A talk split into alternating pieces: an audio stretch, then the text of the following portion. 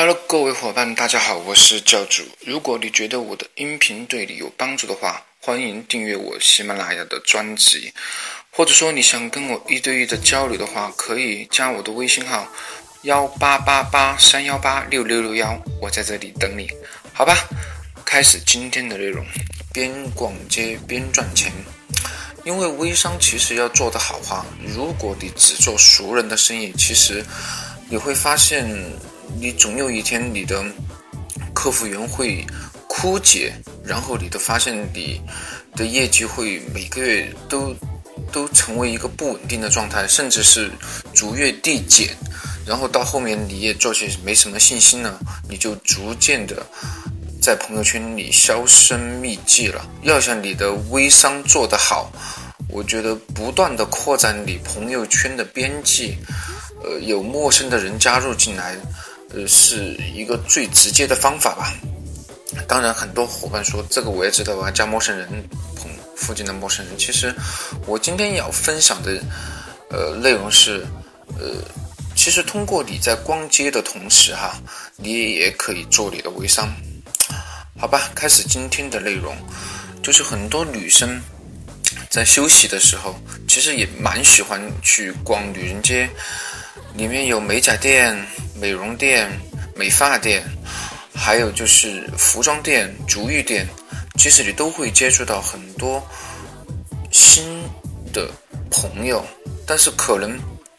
你如果不做微商的话，你可能就是问了产品或者说消费以后你就走了。但是现在你可以去加他们的微信。首先说你加了他们微信啊，你就有机会跟他们成为线下的朋友。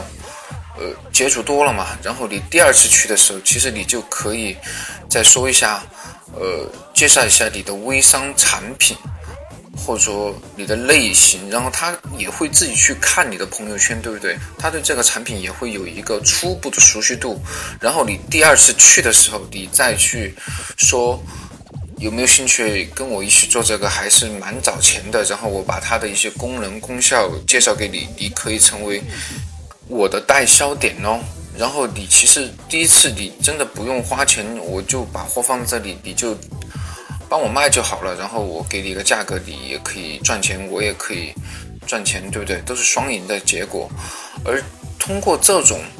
首先成为他的客户，你去消费，取得对方的信任，然后附加微信以后，你逐步去介绍你的产品，然后让他成为你的代销点，这样。朋友之间的信任也有了，然后你还有一个不错的线下实体店作为你的销售点，而且他一旦卖这个，他获得了实际的收益的时候，他以后很有可能成为你的直接代理，而不光只是代销，因为代销的利润毕竟肯定比直接成为代理要薄嘛，要少挣钱，对不对？所以说，你们在逛街的同时，多去跟这种实体店的从业人员啊，或者说老板，多去跟他们聊天呐，加他们的微信啊，然后第二次、